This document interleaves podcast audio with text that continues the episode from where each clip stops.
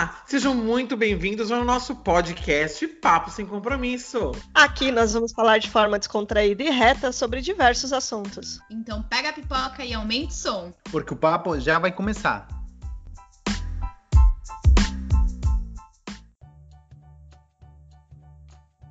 Olá, pessoal, seja bem-vindo a mais um Papo Sem Compromisso. Aqui é a Priscila. Oi, aqui é a Daniela.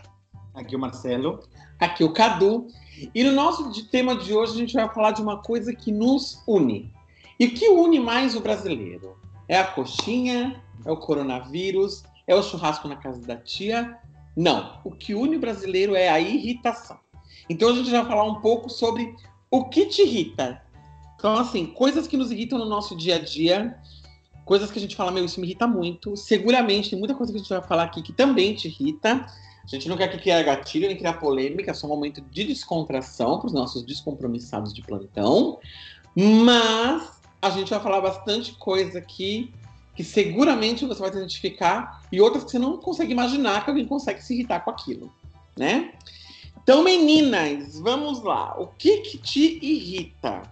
Eu vou começar dizendo que o que me irrita, por um exemplo, tem duas coisas na vida que me irritam muito, elas caminham juntas. Barulhinho de celular e pessoa que escreve mensagem no WhatsApp dando enter. Oi, enter, bom dia. Tudo bem? Como vai? E aquilo vai gerando mais barulhinho ainda, aquele blim, blim, blim, blim. No quarto brilhinho, eu tenho vontade de pegar o celular e tacar no vaso sanitário e puxar a descarga. Eu odeio aquele barulhinho, gente. Aquilo é uma coisa que me desespera de um jeito. Mas aquilo é fácil de resolver, você só tira o som. Ai, mas você não tá entendendo, começa a vibrar também. é, gente. Não, a pessoa começa a mandar mensagem fracionada, esquartejando a mensagem. Aquilo começa a me deixar tão irritado. Que, eu juro, eu chego a ficar tenso. Se eu tô trabalhando em alguma coisa que eu preciso me concentrar, que negócio faz bzz. Gente, não é de pegar o telefone e jogar longe. Assim, eu tenho bastante problema com relação a isso. Minha irmã, ela é rainha de fazer isso. Oi, Carlos, tudo bem? Como é que tá? E aí, jovem? E aí? Nha, nha. Para! Aí, aí, ó, Elisângela ouvindo você falando mal um beijo, dela. Elisângela. No meio do podcast. Não, a pessoa não pode mandar uma mensagem cumprida de uma vez só. Mas se eu falar pra ela, falar que eu sou chato, mas é chato.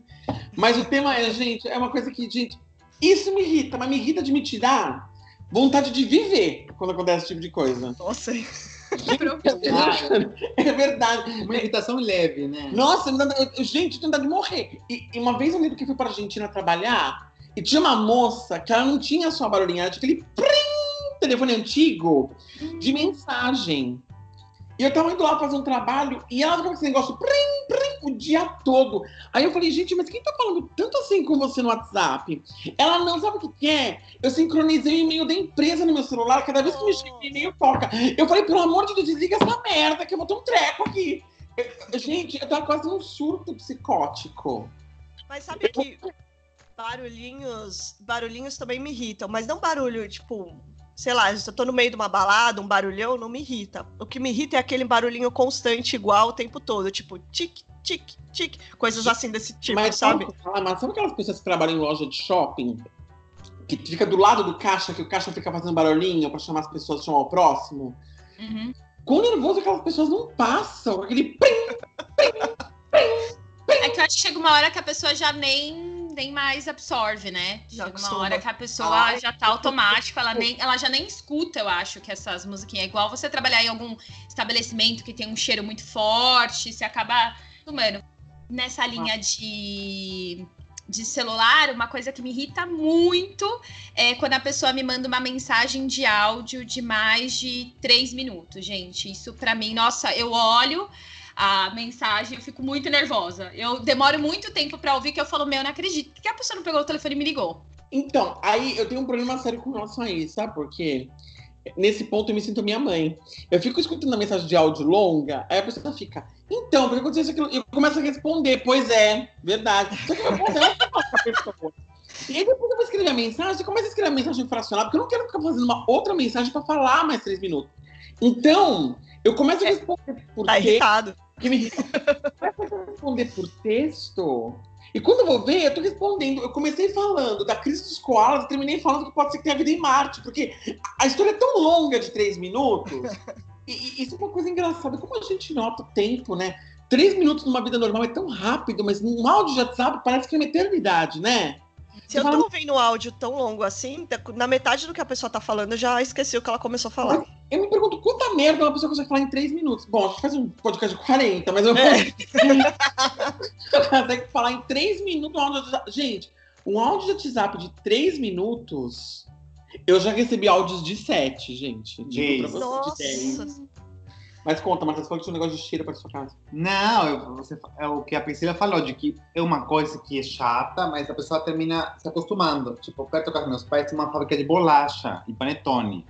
E tem muito cheiro de bolacha. Assim, na casa dos meus pais não dá para sentir, mas quando você, assim que você sai para a avenida, você sente. E eu falo, e minha prima trabalha na contabilidade da fábrica. E fala que, tipo, nos primeiros meses, por primeiras semanas, nossa, que cheiroso, é docinho.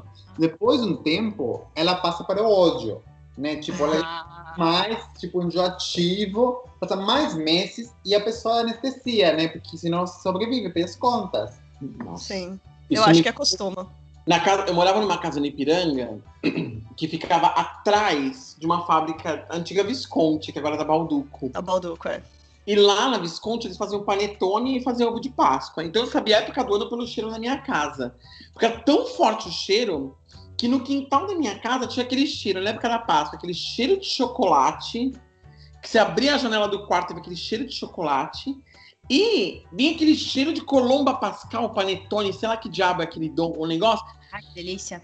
Então, delícia é nada, minha filha. Aquele negócio começa em outubro, é coisa de janeiro daquele cheiro ainda. Você todo dia aquele cheiro. Gente, desesperador. Porque você Mas- acorda. Você A come pessoa de nunca mais come panetone com só de Eu- cheiro.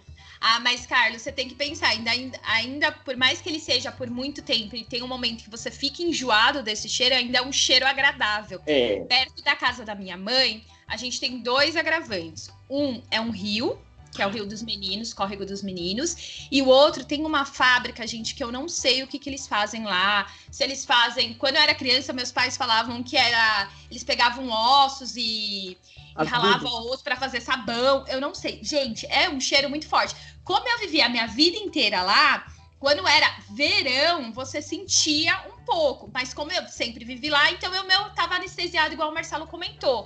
Agora para as pessoas que passam ali na região e que não conhecem, sofre. É, é um cheiro bem ruim mesmo. É um cheiro ruim. E assim, e é o ano inteiro. No verão acaba sendo um pouco mais por causa do calor, mas assim, e é um cheiro desagradável todo o tempo. Ele não tem um momento que você fala, ai, nossa, era gostosinho e ficou ruim. Não. É que, na verdade, um beijo pra Visconti. É porque, na verdade, é bem melhor mesmo. Porque, mas assim, o que era engraçado é que eram cheiros sazonais. Uhum. Então, assim, você chegar, por exemplo, quando é época de Páscoa, eu amo chocolate. Também. Então, quando chegava a época de Páscoa, imagina, vai, a Páscoa sempre costuma ser entre março, finalzinho de abril. Então, quando era. Em janeiro acaba a produção de ovo de, pa- de panetone, eu lembro que ficava um mês de ato e começava um cheiro de chocolate todos os dias. E aquilo me deixava nervoso, porque, meu, aquele cheiro de chocolate é uma delícia. Você chega em casa, você não tem chocolate, né? Não. Fala, meu, e aquele cheiro que te invade, você te abraça. O cheiro do panetone não é um cheiro ruim, é um cheiro muito gostoso. É cheiro de bolo assando. Só que como toda fábrica, tem o bolo que queima. E o bolo que queima que é a morte, porque é aquele cheiro de bolo queimado. É, Aí você fala, oi, mas o que tá acontecendo? Acho que alguém morreu na fábrica, porque era um cheiro tão forte. Mas assim, era, era tenso. Eu nunca senti o cheiro de bolacha queimada, acho que eles nunca perdiam a produção. Mas eu senti os cheiros do tipo de bolacha. É uma bolacha bem barata que eles fazem. Então, você passava morango, limão, coco, tipo assim, porque acho que eles fazem separado por lote. E, mas é muito forte, eu passava para ir na faculdade, tipo, cansa, né? Que mesmo o cheiro que é mais gostoso assim, ainda assim tem uma hora que você enjoa de sentir. Sim. Gente, perto da Nilson, trabalhava lá em Cotia, tem uma empresa de, de aroma que se chama Feministe, que fica na Uhum. Raposo Tavares. Gente, você passa naquela Raposo Tavares, você descobre que dia é o cheiro do quê? Porque ela é uma empresa de essências. Então, cada dia tem um cheiro. Tem dia que tem cheiro de doce de leite, tem cheiro de flor da manhã da noite, dia tem cheiro de hortelã, dia cheiro de eucalipto, dia tem cheiro de chocolate. E você passava na Raposo, era uma loteria. Qual que é o cheiro de hoje, sabe? Porque acho que eles faziam uma grande escala de cheiro naquele dia. E, meu, cada dia tinha um cheiro diferente quando você passava naquela Raposo Tavares. O que era legal, né? Porque pelo menos você tinha uma coisa mais pra você poder brigar no fretado, né? Falar qual que vai ser o cheiro do dia, tá? Aquela coisa gostosa. Mas quem mora lá perto vive falando, né? Cada dia um cheiro diferente. Como é uma empresa de essência, não é um cheiro original, né? É um cheiro, é um cheiro potencializado. Porque, por exemplo, se você tirar aquele negócio de morango de cosmético, aqui tem um cheiro de morango desgraçado, né, gente? Morango de que ninguém comia. É, nem morango cheiro assim, né? Exato. Não. É, não. Potencializado, né? E é bem interessante, mas enfim. É, já para fechar o assunto dos cheiros de outros, né? Assim, minha cidade tem muita cana. Tipo, a produção de açúcar do meu do Peru está no meu estado. E minha, minha cidade não é nem tão perto, tipo, da, da produção de cana e tal. Mas quando eles queimam, para eles, tipo, eu acho que eles queimam depois para nova, nova produção. O cheiro é muito forte, assim, chega para até chegava até minha casa e você vai é outra cidade, com outro município. Eu não quero nem imaginar o que as pessoas sentem Sofrem, né? Quando tá perto. Nossa, mas é péssimo. E é cheiro ruim de cana queimando? Eu nunca senti. Cheiro de queimada, cheiro de É. massa Cheiro de queimada. queimo, né? Ah, tá. É o produto. É tipo, é, é como se fosse uma madeirinha, né, queimando. É, porque na verdade, para você poder fazer o cultivo da cana, o que, que você faz? Assim que acaba a cana, como ela, de- ela, de- ela deteriora muito o solo, você tira toda a cana de açúcar, você queima tudo para limpar o solo. Aquele solo queimado com o tempo, o vento, vai levando ele, ele vai limpando, e o próximo solo. Tipo, uma analogia bem besta, mas tudo bem. Segundo o dermatologista estiver aqui, a gente depois discute. Sabe aquelas coisas do Dr. Ray, que ele arranca a parte da pele para outra pele exposta, para poder melhorar alguma coisa que tem uma mancha desse tipo? Uhum. É mais ou menos isso. Eles queimam o, o solo, aquele solo queimado automaticamente ele vai acabar sendo varrido, né? Com o vento, com tudo. E o novo solo limpinho você poder colocar de novo a cana. Só que a queimada, ela é uma, é uma prática que ela é super. Ela contamina super o meio ambiente, porque, meu. É, um- é uma quantidade de CO2 que você joga de uma vez só no ar, que é muito forte. As próprias plantas não conseguem absorver. E não vai embora logo, tipo, horas. E, e Horas. isso pode incendiar floresta ou alguma vegetação próxima, porque a queimada não tem tamanho. Uma vez que começa, não acaba, né? E perde controle, né? Perde controle, né? Um beijo norte e nordeste, né? Um beijo Amazônia. Porque exatamente o que acontece? Você queima e, e não, não importa, a vegetação que estiver perto ela vai ser queimada. Tá. Então é uma forma de limpeza muito agressiva. E, tem outras formas também mais agressivas ainda, que tem quem coloca cal na- no, solo, mas o cal no solo, né, destrói o solo. Mas é um cheiro, um cheiro de mato queimado, assim. Então quando queima o mato, quando é um cheirinho de mato queimado, aquilo potencializado, a não sei que potência, é horrível, né? Sim. Nossa, é terrível. Mas vamos lá. O que mais te irrita, Daniela ou Priscila? Puta, sabe o que me irrita? É, além daqueles barulhinhos, né, que, você- que eu tinha comentado que você te irrita também, essa, aquele barulhinho sempre igual, baixinho, assim. Me irrita muito. Aí eu vou começar a falar de pessoas, tá? me irrita muito pessoas. Eu sou uma pessoa bem reservada, vocês me conhecem, né? Me irrita pessoas que têm um, que, que vêm falando com você com uma intimidade que você não, te, não deu, sabe? Aquelas pessoas bem invasivas. Isso me irrita muito, muito absurdo. Que eu fico pensando, meu, cara, eu te dei oi, como assim? Tipo, não, não- não- a gente não tem intimidade assim, sabe? Pessoas assim me irritam bastante. É, isso é uma coisa que irrita. Eu, quando eu vou dar conselho pra alguém, que alguém me pergunta também, porque eu não vou estar dando conselho pra todo mundo, né? Que eu sou palhaço. Eu sempre pergunto, posso falar, posso dar minha opinião? Se a pessoa não quer que eu dê opinião, também eu não falo. Mas eu também acho assim. Se você quer ser reservado de A a Z, você pode ser reservado de A a Z. Ninguém vai saber da sua vida, realmente a pessoa se intrometer é uma coisa.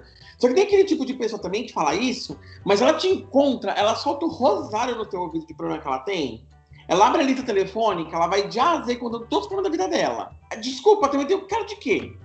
Não, mas aí você tá falando de uma pessoa que te deu abertura, ela te deu Mas uma intimidade. Porque se ela te fala da vida dela, Você não pode falar nada. Você fala assim, desculpa. É, Se você não contar uma história para que eu não te fale nada, faz o seguinte: grava na sua mensagem de áudio do seu, do seu app, do seu celular, do Android, o que você tem na sua casa. Grava você falando com você mesmo, depois você reproduz, porque, meu, se é pra você não escutar o que você quer. É, com isso, ele se conta, ele já vai dar uma opinião. Claro! Vai ser pesado, assim. É, a, gente, a gente até fez um podcast sobre isso, né? Que é o. Acho que é o Desculpa Não Sou Grossa. É, É, que a gente falou desse tema. Não, mas não é nesse, nesse sentido que eu falo.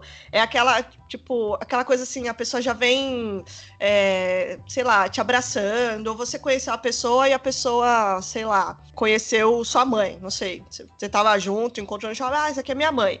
Uma pessoa que você não, não tem intimidade. Aí, de repente, você encontra a pessoa de novo, ela, ah, e aí, como é que tá? E a sua mãe? Tá, tá bem? Tá num. Tipo, eu, eu não sei, eu não sei explicar, eu não sei. eu Acho que eu não, não vou conseguir É a pessoa que explicar. acha Mas, que É, mas aquela pessoa que não vem é? perguntando da sua vida, falando da sua vida, como se ela fosse muito íntima, como se ela te conhecesse, assim, sabe? Entendi. Eu- assim, eu também não me incomodo tanto se a pessoa se abre, me conta os problemas, a vida dela. Mas porque ela decidiu abrir a vida. Mas se começa a me perguntar coisa, coisa muito pessoal, quando eu não, ofereci, não abri as portas, Ah, é.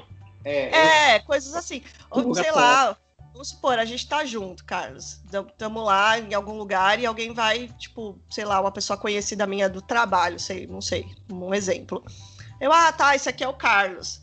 Aí depois a pessoa no trabalho fala, ah, e aí, o Carlos, é o quê? É seu marido? É seu namorado? É, é o quê? É, É. primo? É. Sabe, coisas assim, a pessoa vem invadindo a sua privacidade. Eu não gosto desse tipo de, de gente. É desesperador, concordo com você. Gente, não, desse tipo de atitude. Não, mas é um tipo. É- não, mas é verdade, é, é um tipo de pessoa mesmo. É um, é um tipo de, de comportamento. Eu não gosto de pessoa que te interroga quando te conhece. Uhum. Casado, sem filho, isso. E, tá aí Isso. uma coisa que eu amei quando eu mudei pra cá. latino faz isso. La- latino, meu, vou te contar uma coisa, mas aqui as pessoas elas não te perguntam, porque é meio que velado as pessoas te perguntarem algumas coisas.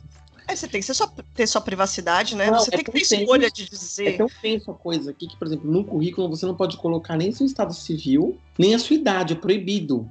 Então, eu contrato pessoas, trabalho com pessoas, tenho contato com pessoas, e eu vou sabendo da vida delas porque elas vão comentando. Uhum. A pessoa chegar, ah, é porque eu tenho um filho, ah, porque eu tenho dois filhos, porque eu tenho minha filha gêmea, ah, meu filho tem pela high school.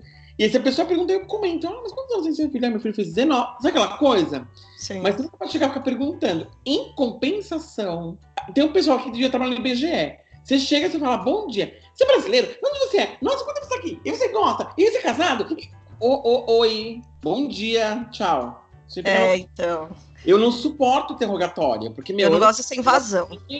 É, eu Parece que a pessoa tá te invadindo, assim, sabe? É, parece que a pessoa.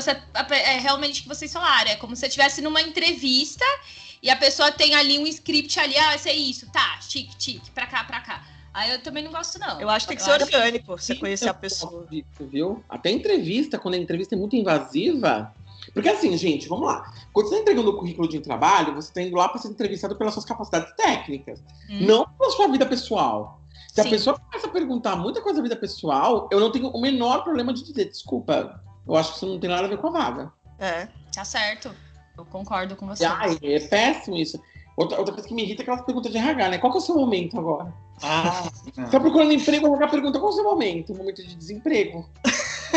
Ou, ou a pessoa, outro dia eu tava vendo no LinkedIn, que as pessoas perguntam, tipo, ah, qual que é o seu maior, tipo, defeito? Qual que é o seu pro- pro- problema que você tem, assim, sabe? E É. aí você tem que ficar lá Maior qualidade ou É. um defeito seu. É padrãozinho, né? É meio padrãozinho. Aí você fica pensando lá e você fala, meu, eu tenho que ver o que, que eu vou falar e de uma forma que eu vou falar para que esse meu defeito, por exemplo, eu sou uma pessoa extremamente ansiosa. Mas aí eu tenho que trabalhar e falar para a pessoa, olha, eu sou uma pessoa ansiosa, mas eu uso isso que eu enxergo como sendo uma oportunidade de melhoria para mim tentar antecipar coisas dentro do meu processo de trabalho é, que me faça ganhar tempo ou enxergar solu ou- ou soluções ou alguma coisa que possa dar errado no futuro. Mas é muito chato você ficar falando isso. Gente, eu, eu- eu- eu me pergunto, isso é uma coisa que me irrita. Pergunta sem noção. A minha pergunta, porque eu fico irritado com o RH quando faço essa pergunta. Profissional de RH que esteja escutando a gente, por favor, não faça essas perguntas imbecis, não faz sentido nenhum. É, eu fico pensando no seguinte: qual o propósito de você perguntar pra pessoa qual é o defeito dela? Ninguém vai falar. As pessoas vão falar três coisas quando você fala assim, qual é o seu defeito? Ah, eu sou muito perfeccionista. Ah, eu sou muito ansioso. Ah, eu sou muito. Eu demando muito de mim mesmo. São as três coisas que as pessoas vão falar. Você chega e fala, qual é o meu defeito? Meu maior defeito é o seguinte: eu tenho uma unha encravada no pé direito e eu tenho CC. Esse é o meu maior defeito. Eu tenho CC de família, assim, é uma coisa que arrasta gerações. Ai, qual que é o problema? Meu problema é que eu acordo com muita remela no meu olho. Isso pra mim é um defeito. Essa é a minha maior fraqueza. Qual que é a sua maior fraqueza? Minha maior fraqueza, minha maior fraqueza é que eu não consigo não ir no banheiro quatro vezes ao dia. Isso vai acontecer na hora do trabalho, desculpa, é uma fraqueza. Ninguém vai falar isso. Mas A pessoa que descubra. uma Porra. coisa, uma coisa que, não sei se acontece tipo, só comigo aqui, ou em parte dos processos, o RH não participa da entrevista com o gestor. Tipo, aqui, ela, acontece antes. O recrutador meio que faz um filtro Aham. para não fazer perder o gerente ou o diretor da área o tempo. Uhum. Mas não é que participa na entrevista final, que conjunta, não é um painel. Tipo, como no Brasil. No Brasil tem muito painel, que tipo, você e parece, sei lá, The Voice. Que tipo, é você e um monte de cadeira. Não acontece nem aqui. Aqui acontece, painel de entrevista, como é que acontece aqui? Mas, mas tipo, eu falo, mas pode ser teu chefe e o chefe é teu chefe. Não tem RH. Ah, não, não, não, não, não. Mas o que acontece é que é o seguinte: depende da área, depende da vaga. O RH ainda costuma fazer essas triagens. E na verdade verdadeira, muito gestor aprendeu a fazer entrevista quando foi entrevistado. Porque é muito difícil a empresa que te dá um script do que você pode. Como pode ser uma entrevista. Onde eu trabalho hoje, é, uma vez eu uma- um treinamento de recursos humanos que ensinava a gente como entrevistar. Então, que perguntas você pode, que perguntas você não pode fazer. Parece óbvio, parece, mas quando você vai olhar, faz muito sentido. Você fala, meu, olha que legal, né? Por exemplo, Uhum. Dizem que não é de bom tom você perguntar coisas pessoais. Se a pessoa tem filhos, se a pessoa é casada, se a pessoa quer ter filhos. Você não pergunta nada disso, né? O máximo que você pergunta para quebrar um gelo quando você encontra uma pessoa, ah, demorou muito para chegar aqui, o trânsito aqui é meio ruim, mas uma coisa muito leve, né? As pessoas não entram em muita pergunta. Então, é, eu acho interessante. Agora, esta pergunta, qual que é a sua maior qualidade, qual que é o seu maior defeito, para mim é a pior pergunta do mundo, porque no seu currículo você colocou lá o que você fez. Pessoa vai perguntar assim, vai. Me falam, e eu nunca pergunto isso. Vai perguntar assim, qual que é um projeto que você mais destacou, que você mais gostou de fazer e por quê?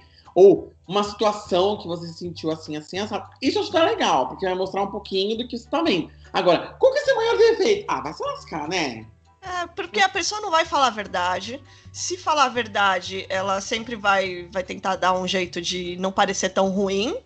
E outra, gente, todo mundo tem defeitos. Você vai descartar uma pessoa numa vaga de emprego por causa de um defeito que até você mesmo pode ter. Vai Isso daí não faz sentido. Ser, ser humano tem defeitos, é. E a gente trabalha eles. Qual que é o seu maior defeito? Meu maior defeito é que eu não consigo dar tchau em call. Acabou o call, falo obrigado. É o maior defeito. Meu No defeito podcast também. Eu não consigo e-mail com mais de 30 páginas, mais 30 linhas, gente. Eu, eu tenho, eu tenho desvio de atenção. A pessoa manda um e-mail, carta pra mim, vai ficar sem resposta, porque eu não vou conseguir processar tudo aquilo. Um, um defeito que eu tenho, por exemplo, eu não tenho paciência pra gente que fica enrolando. Ela, ela vai te falar um negócio, ela fica lá contando a história da, do, do Brasil pra te contar, para te falar um, um negocinho do- de nada. Pra falar, ah, então, aí o cliente foi lá e falou que não vai dar pra fazer isso. Ah, é. Pô, fala logo que o cliente não vai conseguir fazer aquilo. Ai, ai eu, eu não suporto a pessoa que vem contando uma história, também do mundo, falar que não fez. Você já se sabe o seu trabalho, falou, meu, conseguiu fazer, não consegui. Ai, mas eu vou te contar uma coisa, minha filha. Eu trabalho, minha equipe é incrível, maravilhosa. Mas temos um problema, às vezes, no mundo empresarial, e eu não vou falar de, de, de nacionalidade, não vou falar de nada disso. Existem alguns tipos de pessoas de algumas nacionalidades mais específicas que elas têm isso no DNA. Elas vão te falar uma coisa e fica, ai, co- ai que. Tem uma expressão em espanhol horrorosa que é assim, ai que pena contigo. Quando alguém me fala isso, eu já imagino, ai, você se fudeu.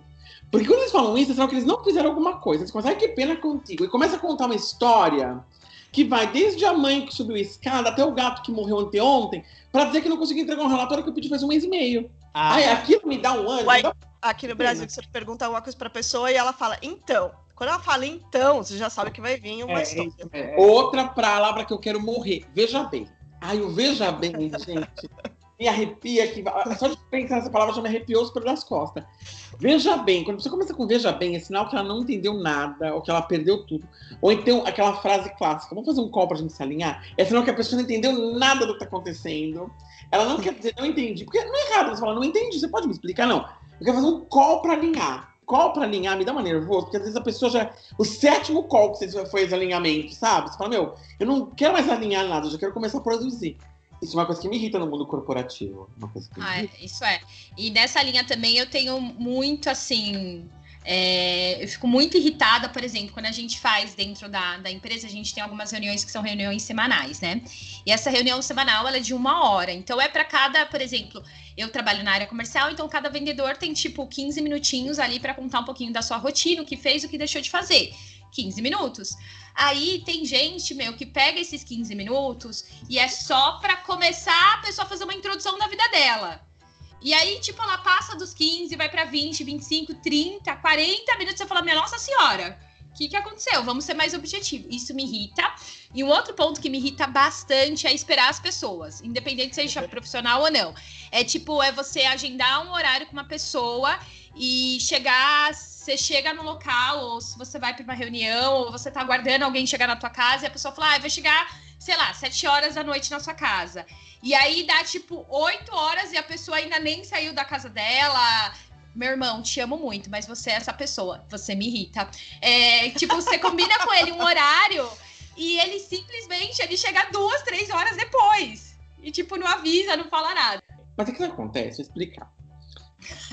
Lá vai. Não, Já não, eu não vou justificar porque eu não sou a pessoa que vou estar em meia hora e não tô. Eu não, não suporto isso também, acho isso meio pesado. Mas, mas eu mudei muito, eu era assim. Mas eu vou dizer uma coisa: isso vem muito também de, de quanto que a pessoa foi resiliente com a outra. Hoje em dia eu tenho uma coisa muito clara com vocês. É, assim, trabalho, principalmente, acontece muito isso. A pessoa marca, às vezes, uma reunião e a pessoa não aparece. Eu apareci lá, a pessoa não apareceu. E eu tenho uma regra pra mim. Eu espero sete minutos. Se a pessoa não entrar, eu falo, desculpa, vamos cancelar. por- Porque assim, imagina, a pessoa ela faz uma reunião de meia hora, como você falou. Se ela colocou meia hora pra reunião, eu entendo que essa meia hora vai ser consumida para aquela reunião. Então, eu tô pegando meu horário, de, determinando 30 minutos do meu tempo para conversar aquele assunto, tá? Se a pessoa entrar 10 minutos atrasado, ela pode ter feito uma reunião de 20, sinal que ela não precisa de meia hora. Então não me toma mais tempo que você precisa. Entendeu o que eu tô querendo dizer? Parece meio, meio, meio grosseiro isso, mas é verdade. E eu lembro que eu aprendi muito isso numa empresa que eu trabalhei, antes que eu trabalho agora, de pesquisa, que uma vez eu tinha um, um- um gerente geral, né, um presidente da empresa, ele fez uma reunião com a equipe comercial, ele marcou acho que 10 horas da manhã. E ninguém apareceu, eram 10 e 10 e ninguém tinha aparecido. E ele escreveu na lousa. Ele era muito importante, porque ele era o CEO da empresa. Ele escreveu na lousa: Eu estive aqui e não havia ninguém. Da próxima vez, marque um horário e apareçam. E foi embora. E todo mundo quis falar com ele naquele dia e falou assim: Não vou mais falar com vocês nesse dia. Hoje não tenho mais horário para vocês. Depois disso, as pessoas começaram a chegar no horário. Mas eu acho muito ridículo em empresa ter aquelas coisas de recursos humanos. Não, não contra o recurso humano, pelo amor de Deus. Eles estão aqui para tentar organizar um pouco como é que é a coisa, mas aquelas regras que as pessoas põem em empresa, ai, por favor, chegar cinco minutos na reunião. Isso é o mínimo do respeito com o tempo do outro.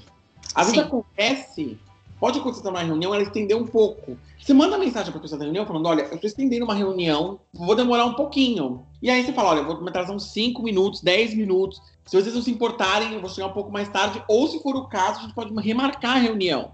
Agora, quando você é a pessoa que está chamando a reunião, não tem como você fazer isso. E eu tive várias reuniões que eu cheguei faltando 10 minutos para acabar, porque a outra reunião me consumiu o tempo inteiro. Mas eu não era o core da reunião. Eu tinha que estar lá, mas não estava no, no, no cerne da reunião. Mas eu acho assim, eu chego, a pessoa chama uma reunião para mim. Ela mesma chegou sete minutos depois do horário, eu desligo e falo, olha, não dá. Porque senão, eu não vou conseguir discutir isso em 20 minutos, eu acho. Você pediu meia hora. Eu tenho uma outra reunião daqui a meia hora e, e eu não vou atrasar outra reunião porque você chegou atrasado. Acho que tem que ser é o combinado, né? Se você combina e a, e a pessoa falou, tenho esse tempo, então chegue nesse tempo. Se você não tem aquele tempo, se você não vai conseguir chegar naquele tempo, então você fala, ah, esse horário para mim não dá. Vamos, vamos precisar um outro horário. Mas é, é questão, eu acho que é cultural também. E eu acho que a, a importância que a gente dá pro. Eu sou uma pessoa que dou uma atrasada. Hoje eu melhorei bastante, mas eu, eu dava umas atrasadas. Mas eu acho que é, é a importância que a gente dá também para aquilo sei lá, para aquele compromisso que seja, e para as pessoas que estão envolvidas, e às vezes também envolve muito a, a questão da de tipo a, a pessoa ela ser o centro das atenções, sabe? É, eu sei que eu sou a pessoa importante daquilo, então não importa, tipo, todo mundo vai se mobilizar por mim. Então, a hora que eu chegar, eu cheguei, porque todo mundo vai estar lá esperando, sabe? Tipo, num caso, uma empresa vai ser um presidente que vai atrasar uma meia hora e ele sabe que as pessoas vão ficar lá esperando porque ele é o presidente, sabe? Coisas assim. Então, eu acho que a gente tem que pensar muito nisso. Eu já, já, já fiz, já cometi esses erros de atraso, porque eu sou uma pessoa que eu tenho muito problema com a noção do tempo. Para mim, cinco minutos passa num tempo que não é os cinco minutos do relógio. Cinco minutos pra Daniela, gente, é quase meia hora. É, eu tenho esse problema. Hoje em dia eu já eu já mudei bastante, já melhorei bastante, principalmente as questões digitais, de entrar em reuniões digitais, assim, eu sempre entro na hora certinho. A gente está em pandemia ainda, né? Então, no presencial eu não sei, porque a gente depende de transporte público em São Paulo, todo mundo sabe como é. Mas a gente tem que se organizar. Mas eu acho que, que é isso, é, é o, o compromisso que você tem, o respeito que você tem pelas partes envolvidas. Eu entendo a parte do transporte público, concordo, já fui vítima disso. Mas o tema também é assim: às vezes você tem que sair um pouco mais cedo do seu horário normal, se organizar. Tem gente que tem uma, tem uma reunião às oito, sabe que não consegue chegar quase nunca às oito no escritório. Em vez de ela ser no dia anterior, no dia da coisa, umas seis e pouca, ela quer ser meu marido sempre, sabendo que pode ser que ela não chegue no horário e dane-se, entendeu? Então, assim, a gente não tem culpa disso e não, não, o, o, o, porquê, assim, sabe? É meio, é meio delicada a situação. Eu, eu particularmente, tenho esse outra, problema. Um momento esporádico assim, tipo, olha, você sabe que a pessoa sempre chega no horário certinho, faz tudo certinho. E aí um dia a pessoa foi lá e se atrasou e falou: ai, puta, que foi o trânsito, não sei o quê. Ok, ainda dá para passar. Agora, quando é sempre, não dá pra pessoa colocar desculpa sempre na mesma coisa, sendo que você já teve a chance de perceber que aquilo é um problema e você tem que mudar aquilo, né? Enfim. Não, Mas isso são coisas irritantes mesmo. Agora, uma coisa que me irrita, saindo do ramo empresarial, uma coisa que me irrita muito é a gente que fala batendo. Sabe a pessoa que ela fala te tocando? Conversa cozinha, você acaba conversando na sala, porque a pessoa fica te tocando, sabe? Ó, então, então, gente, isso é uma coisa que me irrita de um jeito. Porque a pessoa, ela, eu não preciso estar olhando na cara dela pra prestar atenção. E ela quer que você olhe, ela fica te batendo pra você falar com ela. E, e, aquilo começa a me deixar nervoso. Você fala, meu, ou você para de bater ou você para de contar a história. Porque não dá. não dá. Ficar também a pessoa fica fazendo pozole, meu, com você, ela fica te batendo lá pra poder pra, pra dar, dar ritmo no que você tá falando, meu. Ai, então, olha, não me vem bater e falar que é uma coisa que me deixa muito nervoso. Assim. Eu fico, nossa, eu fico irritado com gente que bate falando. E, e, e uma coisa que eu tô desenvolvendo um pouco de raiva é gente digressiva. Gente o quê? Gente o quê? Digressiva. Ai, gente, hoje. O que é digressiva? O que é uma pessoa digressiva? Vamos lá, Carlos. No podcast aprenderemos palavras novas, vem com a gente. Digressiva é aquela pessoa, é mais ou menos aquilo que você comentou. A pessoa que dá uma volta inteira para ah, contar. Tá. Prolixa, né? Sim, a, a, pessoa digressiva, ela costuma fazer assim: ela te conta uma história, ela dá uma volta inteira para te contar uma história, aí se mudou de história, ela volta naquela primeira história, que ah, na cabeça tá. dela não acabou ainda, ela volta desenvolvendo todo um tema de novo sobre aquela história que ela já, pra você já acabou, Aí ela muda de novo de assunto, ela volta naquele primeiro assunto. Tipo, ela não consegue entender que o assunto começou, acabou, acabou. Eu não vou discutir mais esse assunto no dia de hoje, não. Só volta naquele assunto. Aí a pessoa começa falando do Joãozinho que quebrou a perna. O Joãozinho quebrou a perna. Ai, tá bom. Coitado do Joãozinho. Como é que foi? Aí o Joãozinho caiu da escada, quebrou a perna. Tá. Aí de repente fala, vocês viu, gente? Vai lançando uma nota de 200 reais, né?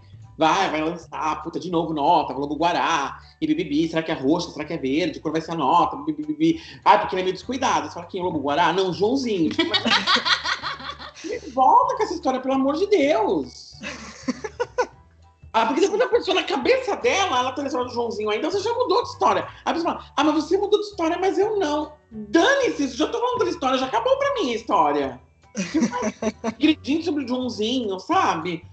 Ai, gente, olha, eu, eu, eu sofro um pouco. sabe, sabe uma coisa que a gente estava até conversando esses dias, eu e a Priscila? É, sabe quando você está numa, numa reunião ou numa uma palestra, alguma coisa assim, que alguém tá falando, alguém importante assim, tá falando, e você, pra Tipo, a pessoa acabou de falar, ah, então é, vamos lançar né, a nota de 200 reais e o, o animal escolhido é o lobo guará. Alguém tem alguma pergunta? Aí vem alguém só para aparecer vai lá e fala: Ah, então, é, qual que é o animal que vai aparecer na nota? Meu, o cara acabou de falar isso. Isso me irrita, porque você sabe que a pessoa não é que ela não tá prestando atenção. É que a pessoa, ela quis fazer uma pergunta para aparecer e ficar com a cara dela marcada ali na, com os outros, entendeu? Isso me irrita muito. Ah, é, mas isso acontece muito nessas palestras. Gente, uma coisa que me irrita palestra motivacional. Gente, coisa que me irrita é palestra motivacional coach. Isso é uma coisa que me irrita muito, muito, Sério? muito. Sério? Eu gosto. Eu já não aguento mais escutar que a porra da ostra só faz a pérola quando tem areia dentro dela. com areia pra criar pérola. Gente, eu não aguento. É, parece que é todo do coach falar sobre esse assunto. Ai, coach é uma coisa que me irrita, mas me irrita num nível. Porque assim, se você pegar 98% dos coaches e olhar a vida deles, eles não fizeram nada na vida deles de produtivo. Mas eles sempre têm a fórmula mágica para você fazer uma coisa na sua vida.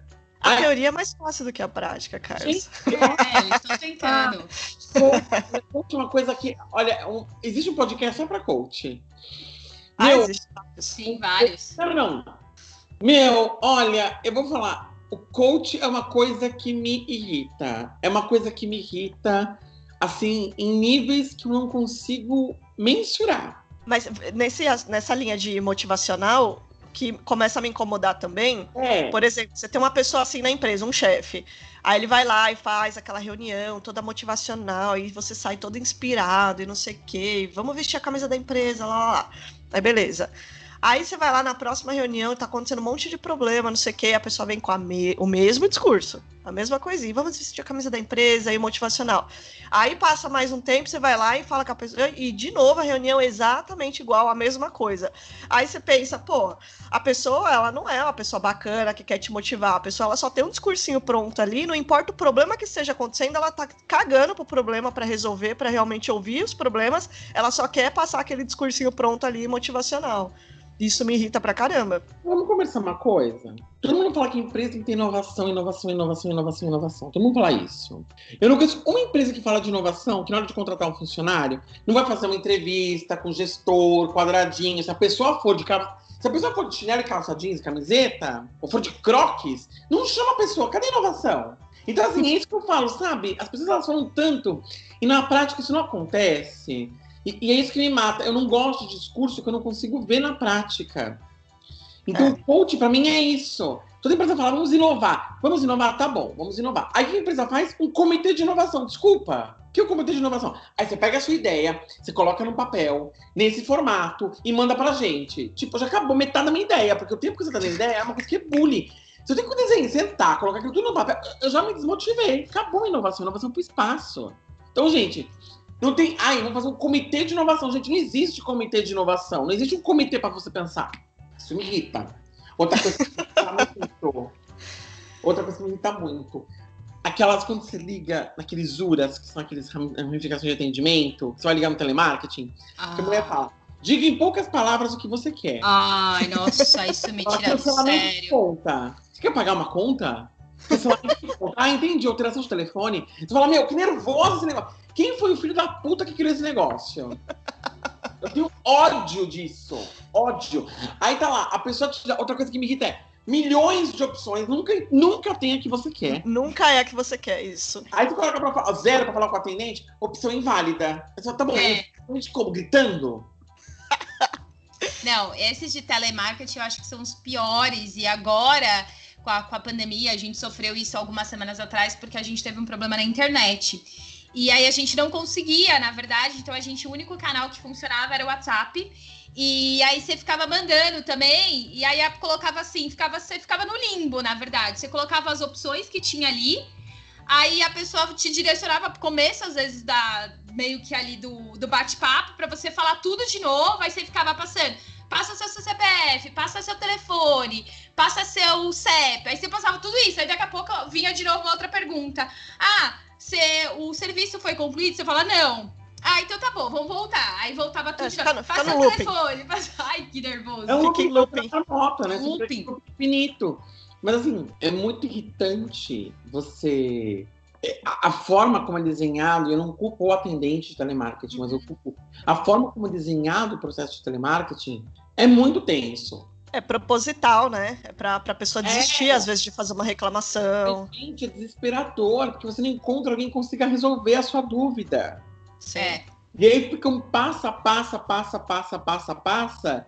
Quando você vai ver, as empresas elas não entendem que esse, esse tipo de forma de trabalho só gera mais mais estresse no seu cliente, porque ele não vai continuar com o seu produto. O pós-venda é péssimo. E uma coisa que eu já fiz uma vez de sacanagem, eu queria cancelar uma linha, não consegui entrar em cancelamento, eu fui em venda. Na eu também fiz isso. É, É, eu já fiz isso já também. fizemos. Nessa vez aí a gente fez. Como E se aí- fosse contratar é. o serviço do zero. E aí a menina jogou e falou que não podia atender porque tava em pandemia e tava com a quantidade de Reduzida, reduzida. de E eu falei, atendentes. tá, pra vender tem. Agora, pra, pra eu que já tenho o produto de vocês pago, sou cliente, não tenho. Aí eu tenho que ficar aqui com esse povo computadorizado. É, osso. Sabe uma coisa que me irrita, gente? Me irrita, mas que eu não, não ando sofrendo muito desses últimos tempos? É trânsito. Ficar parado no trânsito. Eu odeio ficar parada no trânsito, principalmente aqui em São Paulo, é, que tem a Avenida dos Bandeirantes. Você pega ali ela na hora do seu rush, você fica assim, uma hora, uma hora e quinze, tranquilamente, para você andar, sei lá, nem, nem 10 quilômetros, não deve dar umas 6 quilômetros, eu acredito. Então, isso me, É. me irrita muito, o trânsito. Eu já, já nem tenho mais carro por causa disso. Já. Concordo, tanto que assim, quando eu, assim, a gente mora aqui em Tampa, na Flórida, e quando eu reclamo para mim mesmo de alguma coisa do meu trabalho, eu lembro, tipo, nossa, mas em São Paulo eu teria que me irritar no trabalho e voltando, né? é verdade. Porque aqui É o pessoal verdade. pega 10 minutos de trânsito e já reclama, falando que o dia está caótico. Assim, é, Nossa. Eu já peguei trânsitos aqui de uma hora, mas assim, é uma coisa muito, muito esporádica. Quando E tem um acidente muito é forte, é acidente, tudo parado. Normalmente você não pega trânsito. Mas você pega trânsito de 20, 25 minutos, você fala, gente, tava terrível hoje. Não, e, por exemplo, agora que a gente, a gente aluga, né? Mas é um bairro aqui bem cêntrico. E eu demoro, tipo, para chegar no trabalho 20 minutos, independentemente do horário. Porque eu já pego estrada. Tipo, sair às 8, chego em 20. Sair às 9, é 20. Sair às 10, talvez seja 23. Tipo assim, é, é maravilhoso. É maravilhoso. Dá uma qualidade de vida que não existe. E eu fico triste que aqui não tem ônibus. Se tivesse ônibus, eu também não teria carro. Porque eu adoro o transporte público. Vamos falar que não gosto, eu adoro. Não, eu não adoro. não, eu não adoro. Eu não. só acho que ele é mais Quem prático pra gosta? mim hoje em Não. dia. O que eu não gosto é de como o transporte público no Brasil ele é super lotado. Ah, Mas sim. o fato de ter um transporte público, desculpa, quem não gosta de pegar o metrô sem ninguém, o metrô mais, mais ou menos vazio que você consegue sentar, e de um canto ao outro. Eu lembro Ah, quando eu sim. morava no Ipiranga, que eu demorava de ônibus 55 minutos a uma hora para chegar na Paulista, porque eu não ficava parando de ponto em ponto. Com a linha verde do metrô, eu chegava na Paulista em 15, 20 minutos. É maravilhoso. Esse negócio É que eu metrô é incrível. Agora, óbvio, quando é 6 da manhã, que tem 25 mil pessoas, um encoxando. Aquilo é péssimo, mas o transporte público mesmo, ele é ótimo. Se você tá num horário que você não pega muita gente, você consegue ler, você consegue dormir, você consegue ouvir música, você consegue fazer um curso online. Eu lembro que os maiores livros que eu li, eu li em ônibus, gente. Porque ah, eu dirigindo, você não tem como ler. É, mas tem ponto do bairro, né? Tipo assim, Ah, claro. Você não tem que morar num bairro mais caro, tipo, elitizado tal. Mas para você pegar é, linhas mais diretas, não, não fazer tanta baldeação, assim, você tem que ser um bairro mais ou menos bom, né? Tipo, Sim. e, e é muito caro morar num bairro cêntrico, em São Paulo ou em qualquer cidade, né? E eu digo que às vezes em São Paulo que eu fazia, por exemplo, eu tinha uma dentista minha que ficava na Berrini. Então eu tinha que pegar o trem, né? E descer na Estação Pinheiros. E descer aquela Estação Pinheiros até lá embaixo, gente, você chega no centro da terra, você não chega na estação. Então eu pegava no terminal Pinheiros um ônibus que ia para Ipiranga direto, demorava bem mais. Mas como o ônibus era vazio, meu, eu amava, porque era a hora que eu lia, eu dormia, eu via música, fazia o diabo acontecer. Chegava em casa tranquilo, porque eu tinha visto tanta coisa. Chegava cansado porque você ficou muito tempo no ônibus. Mas tirando isso, não tem aquele aquela coisa de você dirigindo e vai, para, entra, vai, para, entra, dá seta, não consegue, que o motoqueiro passou, aí você perdeu a entrada, tem que pegar outra entrada lá na frente. Aí você quase quer atropelar a pessoa, poder passar, porque você não consegue. Aí você bate seu carro, tem que projetar seu carro, porque a pessoa dá o cu, mas não dá seta.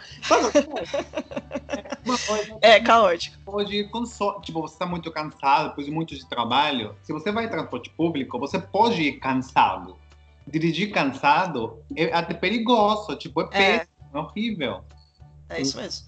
É isso, então eu- é uma coisa que, eu, que, eu, que, que me irrita também. O trânsito também me irrita.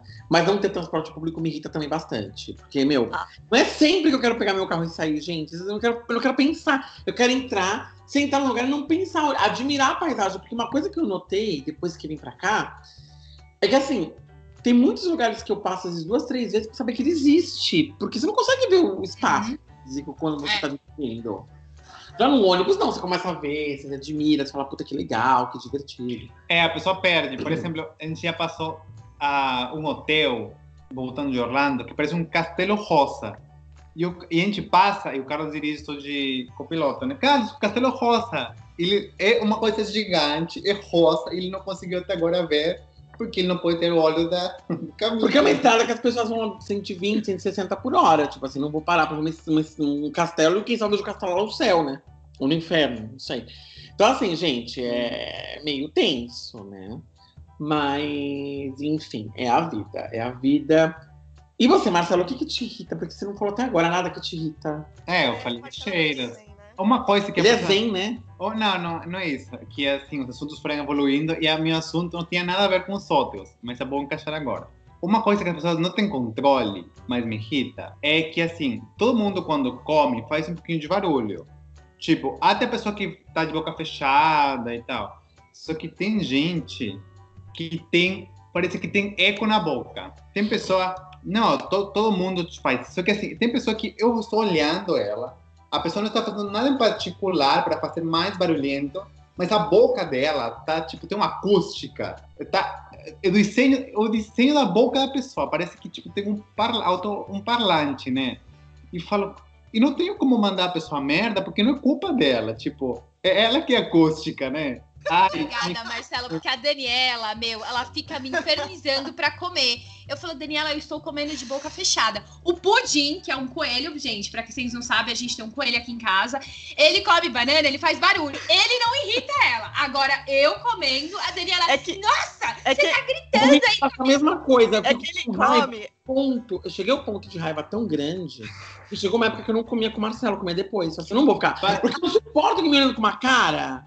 Aquela meu, que nervoso. Pra ter uma ideia, eu comendo de boca aberta faço menos barulho que o cara com a boca fechada. Mas, ó, Tipo, a- em minha defesa, quando a gente dá a banana pro pudim, você dá a banana pra ele, ele sai correndo, vai pra um canto lá e fica comendo. Ele realmente faz barulho se você estiver do lado dele, mas ele não come do meu lado. Agora, quando a gente tá comendo, a Priscila tá do meu lado, vou pegar minha comida e sair correndo pra um lugar diferente do da Daniela. meu, você fica ouvindo aquele negócio. Nossa, mas eu olho pra ela e ela realmente tá comendo de boca fechada, mas eu não sei o que acontece, faz barulho. E aí fica aquele barulhinho assim do seu lado, sabe? Isso dá uma irritação, é verdade, Marcelo. Sabem que vocês também fazem barulho, vocês não notam o próprio barulho. Não, eu não sei, eu acho que eu faço também, mas Todo aqui eu não mundo faz barulho quando come, gente. Não, eu, todo mundo faz. Só que, por exemplo, não, eu, assim, mas eu acho que a pessoa, a boca da pessoa, porque assim, uma pessoa pode estar comendo cereal e outra do lado, as duas de boca fechada, e tem uma que é muito mais alto. Tipo, é muito mais alto o barulho. Tipo, a pessoa, sei lá, é uma caixinha de música, não sei. E não tem culpa, né? Isso tem uma- Mas é uma ódio. fobia isso, sabia? Tem um nome. É fobia? É uma fobia. É. Eu acho que eu tenho, então. Porque é, é aquilo que eu falei dos barulhinhos, sabe? Os barulhinhos, pequenos barulhinhos me irritam. E esse é um deles. Sabe?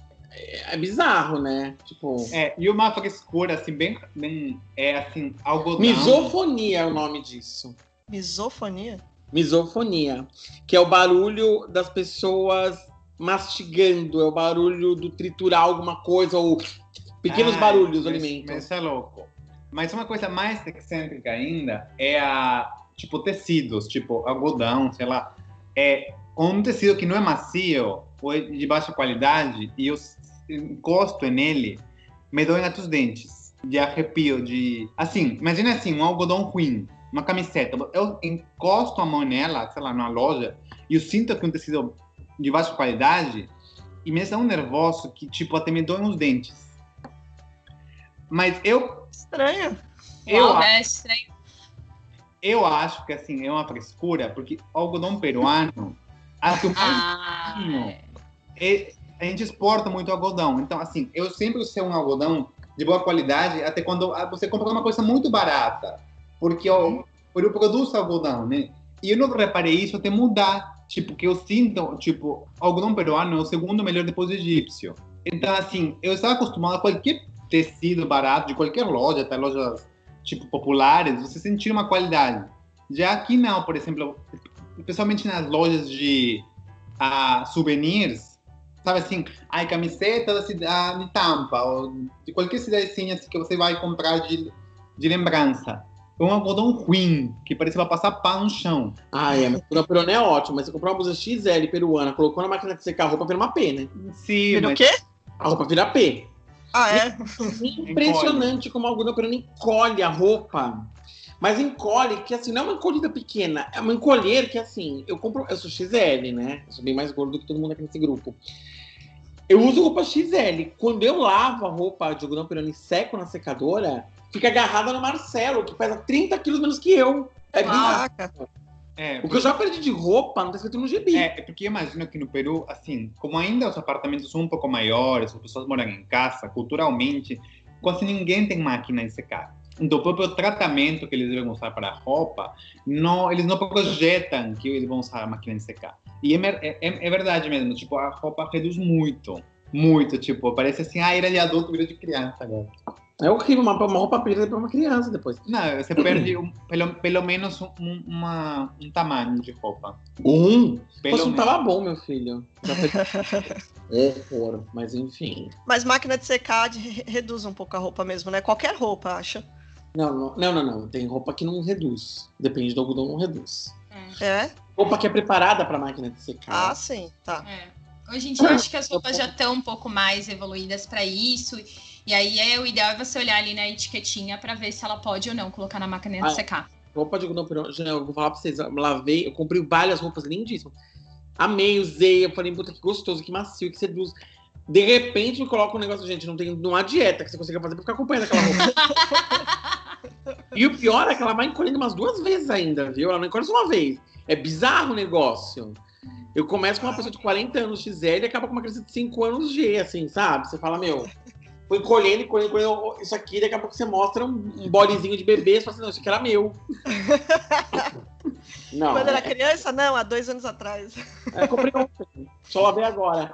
Então é meio tenso, mas é. Mas quanta coisa irrita a gente, não? Como a gente. É, olha, a gente, a gente tá, fez um episódio de 50 minutos só falando das irritações. E tem mais coisa que irrita ainda, mas é Tem. que aí a gente fica pra um próximo, né? Se você que tá em casa, manda no nosso Instagram, arroba Papo Sem Compromisso, o que é que te irrita. O que a gente falou aqui que realmente te irrita, que você fala, não, concordo, vocês são sábios.